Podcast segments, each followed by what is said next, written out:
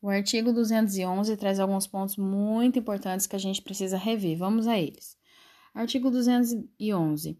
A União, os Estados, o Distrito Federal e os municípios organizarão em regime de colaboração seus sistemas de ensino.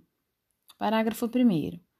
A União organizará o Sistema Federal de Ensino e dos Territórios, financiará as instituições de ensino públicas federais e exercerá, em matéria educacional, função redistributiva e supletiva, e de forma a garantir equalização das oportunidades educacionais e padrão mínimo de qualidade de ensino mediante assistência técnica e financeira aos estados, ao Distrito Federal e aos municípios. Parágrafo 2. Os municípios atuarão prioritariamente no ensino fundamental e na educação infantil. Então, os municípios terão prioridade no ensino fundamental e na educação infantil.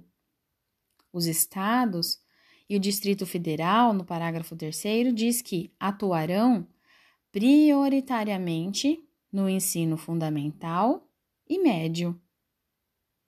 Parágrafo 4. Na organização de seus sistemas de ensino, a União, os Estados, o Distrito Federal e os municípios definirão formas de colaboração, de modo a assegurar a universalização do ensino obrigatório. Parágrafo 5. A educação básica pública atenderá prioritariamente ao ensino regular. Artigo 212.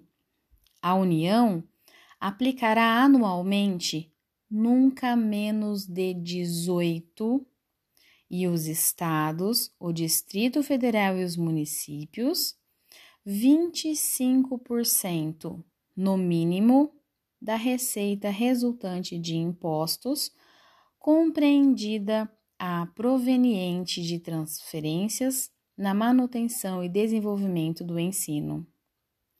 Parágrafo 1. A parcela de arrecadação de impostos transferida pela União aos Estados, ao Distrito Federal e aos municípios, ou pelos Estados aos respectivos municípios, não é considerada, não é considerada para efeito do cálculo previsto neste artigo receita de governo que há transferir. Parágrafo 2. Para efeito do, do cumprimento do disposto no caput deste artigo, serão considerados os sistemas de ensino federal, estadual e municipal e os recursos aplicados na forma da lei do artigo 213. Parágrafo 3 a distribuição dos recursos públicos assegurará prioridade ao atendimento das necessidades do ensino obrigatório, no que se refere à universalização, garantia de padrão de qualidade e equidade nos termos do Plano Nacional de Educação. Parágrafo 4. Os programas suplementares de alimentação e assistência à saúde, previstos no artigo 208, serão financiados com recursos provenientes de contribuições sociais e outros recursos orçamentários. Parágrafo 5. A educação básica pública terá como fonte adicional de financiamento a contribuição social do salário educação, recolhida pelas empresas na forma da lei. Parágrafo 6. As cotas estaduais e municipais da arrecadação da contribuição social do salário educação serão distribuídas proporcionalmente ao número de alunos matriculados na educação básica nas respectivas redes públicas de ensino. Artigo 213.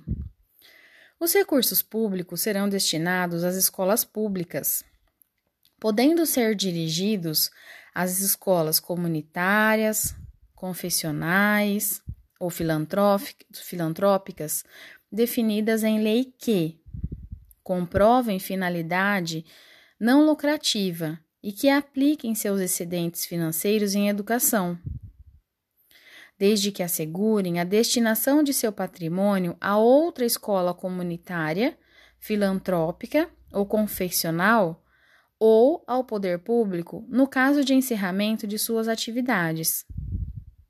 Parágrafo 1. Os recursos de que trata este artigo poderão ser destinados a bolsas de estudo para o ensino fundamental e médio, na forma da lei, e para os que demonstrarem insuficiência de recursos, quando houver falta de vagas ou recursos regular, regulares na rede pública na localidade da residência do educando, podendo, né, ficando o poder público obrigado a investir prioritariamente na expansão de sua rede na localidade. Parágrafo 2. As atividades de pesquisa e de extensão e de estímulo e fomento à inovação realizadas por universidades e ou por instituições de educação profissional e tecnológica poderão receber apoio financeiro do poder público. Artigo 214.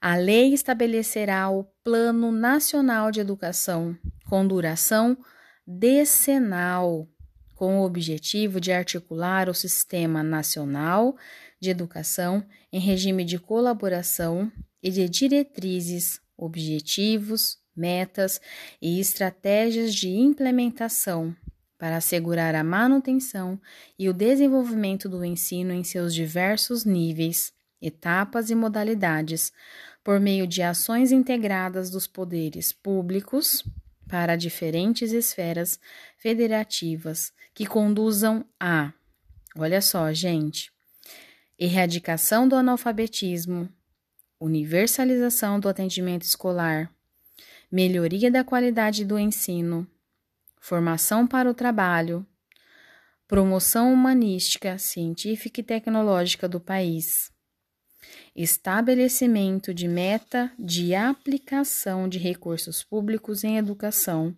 como promoção do produto interno bruto.